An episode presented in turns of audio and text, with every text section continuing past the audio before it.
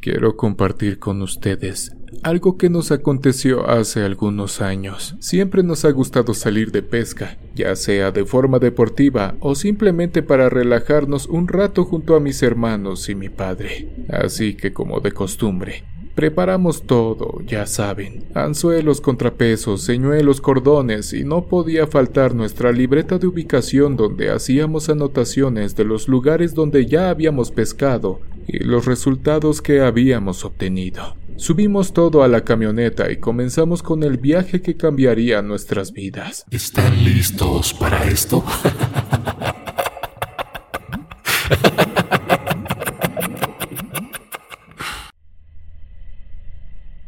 regular, solo íbamos hombres a aquel evento, pues mi padre lo tenía muy arraigado desde sus tíos y abuelos. Un deporte solo para hombres, así decía mi padre. Hasta ese momento, mi padre nos había inculcado lo mismo, así que no había problema, solo había que encargarnos de disfrutar el viaje. Aquella tarde solo podríamos irlos de casa, pues mis primos y tíos no podrían ir en esta ocasión por algunos compromisos familiares pues tenían una comida con la familia de mi tía, así que bueno, iríamos solos en esta ocasión. En realidad, todo el trayecto estuvo muy tranquilo. La carretera, el ambiente y finalmente el lugar donde nos quedaríamos a dormir no dio en ningún momento indicios de que momentos después conoceríamos el verdadero terror. Llegamos algo tarde, así que tendríamos que apresurarnos para poner las casas de campaña y tocó dividir el trabajo. Mientras yo ponía las casas, mi hermano haría el fuego y mi padre prepararía las cosas para levantarnos muy temprano al día siguiente. Así que a marchas forzadas lo hicimos pues ya pronto oscurecería. Estábamos a punto de terminar cuando a lo lejos comenzamos a ver pequeñas luces de color ámbar que brincaban de un lugar a otro.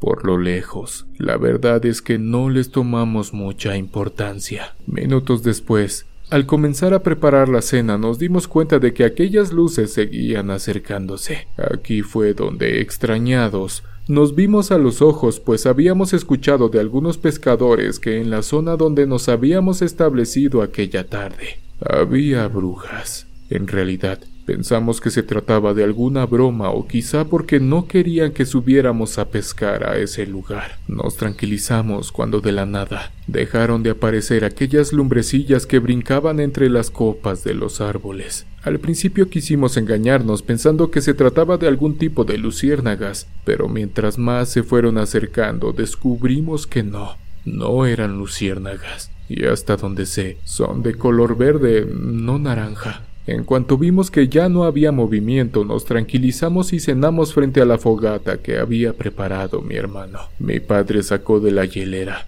un par de conejos adobados para cocinarlos a fuego lento mientras platicábamos de cualquier cosa que nos hiciera olvidar las suposiciones que invadían nuestros pensamientos. Ya todo en calma y con los estómagos llenos, decidimos descansar algo para la mañana siguiente. Todo había estado en calma, así que sin dudarlo, inflamos nuestros colchones y nos metimos a nuestras casas de campaña. Era tiempo de recuperarse. Dormimos bien algunas horas. Siento yo que rondaban las dos y media de la madrugada cuando comenzamos a escuchar pasos alrededor de las casas de campaña. Pequeños pasos que rápidamente nos alertaron pues somos de sueño ligero. En realidad, no nos dieron tiempo ni de prender las linternas. Todo fue tan rápido. Comenzamos a escuchar cómo pateaban los restos del fuego que habíamos hecho. Logré identificar que no solo se trataba de una persona, sino de varias. Lo que sí me alteró un poco fue escuchar entre risas de aquellas mujeres, y digo mujeres por el tono de su risa. Lo que sí fue un poco más allá sucedió cuando una mano comenzó a intentar arruñar la casa de campaña. Comencé a escuchar una especie de jadeo que se acercaba mientras ponía su mano sobre la tela. Intenté salir corriendo, pero mi cuerpo se paralizó. Fue como si una fuerza extraña me impidiera el movimiento. A continuación, aquellas risas comenzaron de nuevo sin parar, mientras corrían alrededor de nosotros. De pronto, un absoluto silencio inundó el bosque. El sonido de la naturaleza nuevamente se apoderó del entorno y como pudimos salimos los tres para ver de qué se trataba. mientras que a lo lejos veíamos nuevamente cómo aquellas bolas de fuego se alejaban de nosotros. Los amigos de mi padre habían tenido razón. Se trataba de brujas que salían por las noches. Lo más curioso es que mi padre y mi hermano comentan lo mismo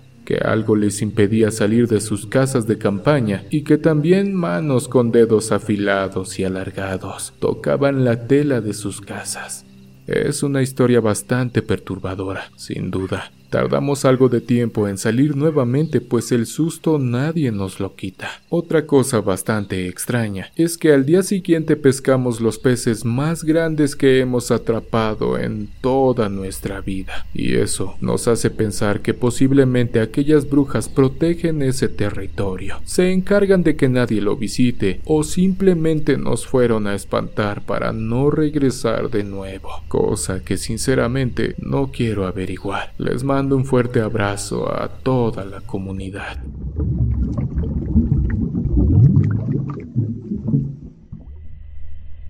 Hola, buenas noches. Mi nombre es Juventino. Ahora radico en los Estados Unidos, pero hace ya varios años viví algo que hasta la fecha no le encuentro explicación. Vivía con mis padres en el estado de Veracruz, muy cerca de la costa y de la camaronera. En esos años, la verdad es que estábamos muy mal económicamente, así que de vez en cuando mi padre salía a pescar en algunos ríos cercanos para llevar el sustento a casa. En una de esas ocasiones, mi padre tardó más de lo normal. No llegaba, y mi madre comenzó a preocuparse puesto que la noche anterior había llovido muy fuerte y en ocasiones las condiciones para pescar no son tan buenas. El tiempo pasaba y él no llegaba. Mi madre decía que sentía que algo no andaba bien, así que decidió salir en busca de mi padre. Mi madre emprendió el viaje ya que sabía más o menos dónde pescaba mi padre. No estaba tan lejos de la casa, así que rápidamente tomó una bicicleta que teníamos en casa y fue en busca de mi padre. La angustia de mi madre aumentó cuando a lo lejos vio a mi padre tirado al filo del río. Pedaleó lo más rápido que pudo y gritaba su nombre. Rápidamente bajó y comenzó a ver qué le sucedía. Mi madre cuenta que al ponerlo de costado, mi padre sacó un poco de agua y tosía sin parar, ya un poco más recuperado. Comenzó a platicar con mi madre. Mi padre cuenta que se encontraba lanzando la atarraya cuando a lo lejos vio que una mujer se asomaba detrás de la sombra de un árbol. No le tomó mucha importancia y siguió pescando. De pronto, esa muchacha se fue acercando hacia donde él estaba y comenzaron a platicar sobre lo mal que la trataba su esposo. Después de algún tiempo, la chica decidió nadar un poco. Mi padre cuenta que se metió a nadar como si nada. Él le preguntó si sabía nadar, pues la corriente estaba bastante fuerte. Ella dijo que no hacía falta, que no lo necesitaba. Mi padre le dijo que mejor no se metiera, pero ella no le hizo caso. Él comenzó a sacar su atarraya del agua al mismo tiempo que la muchacha le dijo,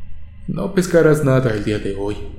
Justo cuando terminó de recoger la red, esta muchacha comenzó a dar gritos de desesperación, pues se estaba ahogando. Te lo dije, muchacha, te dije que no te metieras, pues, dijo mi padre. Rápidamente se sumergió en el agua sin saber lo que le esperaba. Mi padre tomó el cuerpo ya sin vida de esta chica, pero lo que más le sorprendió a mi padre fue ver la cara ya en estado de descomposición de esta mujer. Ella ya tenía días al fondo del río. Mi padre gritó al tiempo que empujó el cuerpo de la ya oxisa y con mucho trabajo logró salir de la corriente. Esta historia contó a mi madre cuando a la corta distancia se dieron cuenta que la mujer seguía flotando en ese lugar. Esta fue una experiencia más que paranormal, ya que la impresión de ver un cuerpo en avanzado estado de descomposición por un lado y al fantasma de esta muchacha suman puntos en el nivel de terror de las historias. Una vez recuperado, fueron a dar parte a las autoridades del comisariado de la localidad y procedieron a sacar a esa chica del río. Estaba amarrada con grandes piedras que la mantenían sumergida. Mi padre contó toda la historia de terror a las autoridades y rápidamente dieron con el responsable. Lamentablemente sí, su pareja fue la causante de su mal. Ella era de un pueblo aledaño al nuestro y a causa de la fuerte corriente se iba desplazando poco a poco. Ya un poco más tranquilo, mi padre llegó a la conclusión de que aquella mujer se le había aparecido para poder rescatar su cuerpo y hacer un poco de justicia por lo que le pasó. Después de eso, todo ha ido muy tranquilo. Lo único que hizo mi padre fue prenderle una veladora para que el alma de esta muchacha encontrara la paz y la luz. Lo cierto es que tardó varias noches en poder dormir por la impresión. Muchas gracias por leer y un saludo para todos.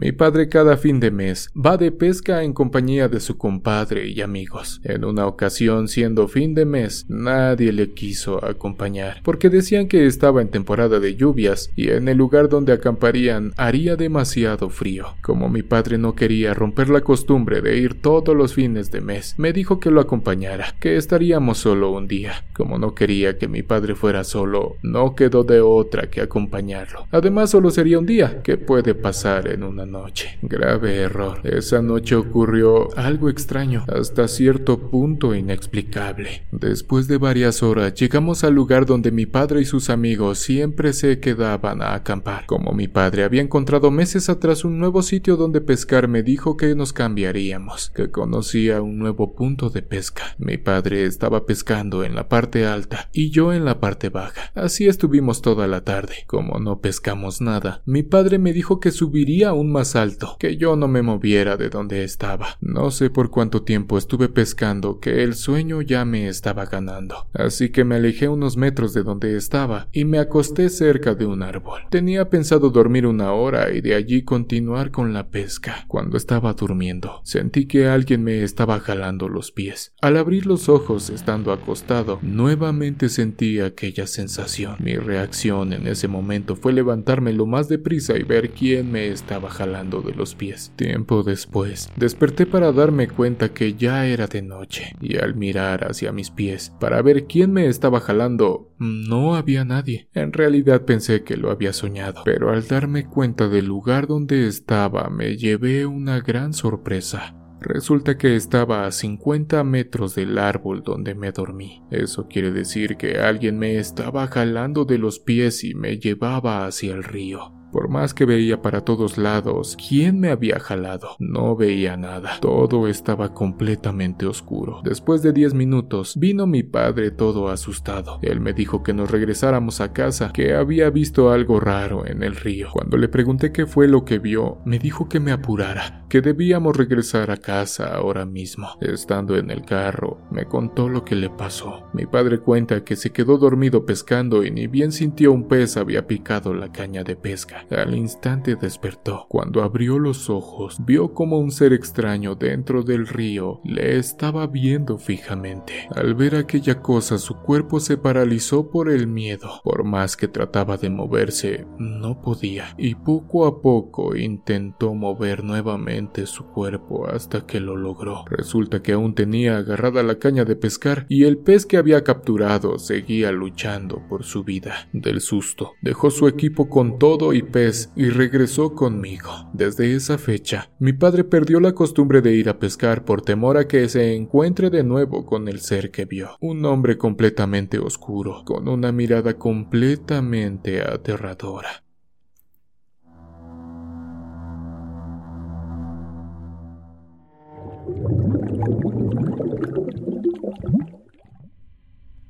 Años atrás conocí a Joaquín. Su trabajo era de pescador en Altamira, Tamaulipas. Yo iba a pescar y a consumir cerveza en el puente del río Barberena. También observaba a los pescadores mientras trabajaban, mientras ellos realizaban sus actividades, platicábamos acerca de las historias de las personas que habitaban la región. Joaquín vivía cerca de la zona. Era una persona mayor pero con gran sabiduría. Era una de las personas que más historias de miedo conocía. Este nos las contaba mientras consumíamos algunos tragos. Sus historias comenzaban cuando era joven. En ese entonces trabajaba con su abuelo en un terreno familiar que tenían cerca del pueblo. Al regresar a casa llevaban leña para cocinar. Su abuelo abuelo manejaba una camioneta vieja en la cual llevaban las herramientas y la leña. Ya era de noche cuando regresaban a casa. Ese día el camino estaba bloqueado. Para continuar, el abuelo decidió seguir otro camino el cual era poco transitado. Y antes de seguirlo, el abuelo se persignó y manejaba bastante rápido. Joaquín, al observar a su abuelo, pensó que nunca lo había visto comportarse así. En un momento, la camioneta se sobresaltó, haciendo que Joaquín se despertara. El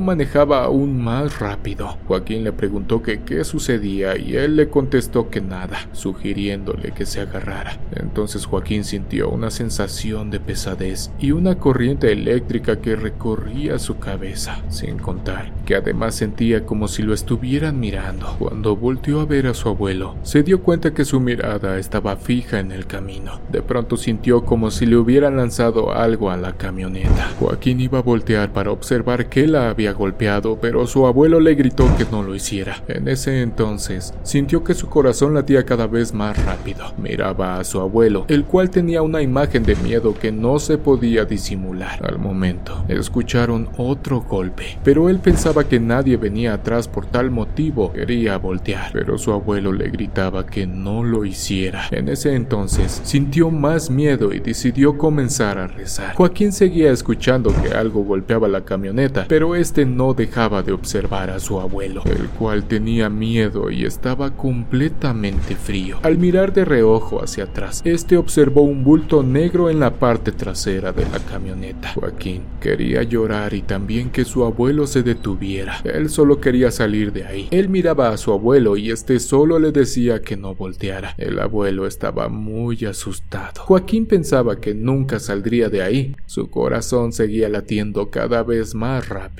Empezó a rezar y a pedir perdón por sus pecados, pues este pensaba que iba a morir. En ese momento sintió que la camioneta disminuía su velocidad y al abrir los ojos se dio cuenta que ya estaban en el camino principal. Todo estaba en silencio y su abuelo le dijo, Hijo, lo que hoy nos sucedió no se lo cuentes a tu madre ni a tu abuela. Este asintió y le preguntó, ¿qué fue lo que sucedió, abuelo? ¿Qué era eso? Este le dijo, Hijo, ese era el diablo. Al llegar a casa se dieron cuenta que las herramientas y la leña ya no estaban, pues con los brincos de la camioneta todo se perdió. Cuando observó la parte trasera de la camioneta, se dio cuenta que la misma tenía unas abolladuras donde se dio cuenta de que todo lo sucedido no era producto de su imaginación, sino la realidad de lo que había sucedido esa noche. Amigos, Muchas gracias por llegar hasta el final de esta emisión. No olvides suscribirte y darle pulgar arriba. Si en verdad te gustan las historias de terror, te dejo en pantalla una para poderte acompañar esta noche. Nos vemos en una siguiente emisión de Oscuro Secreto.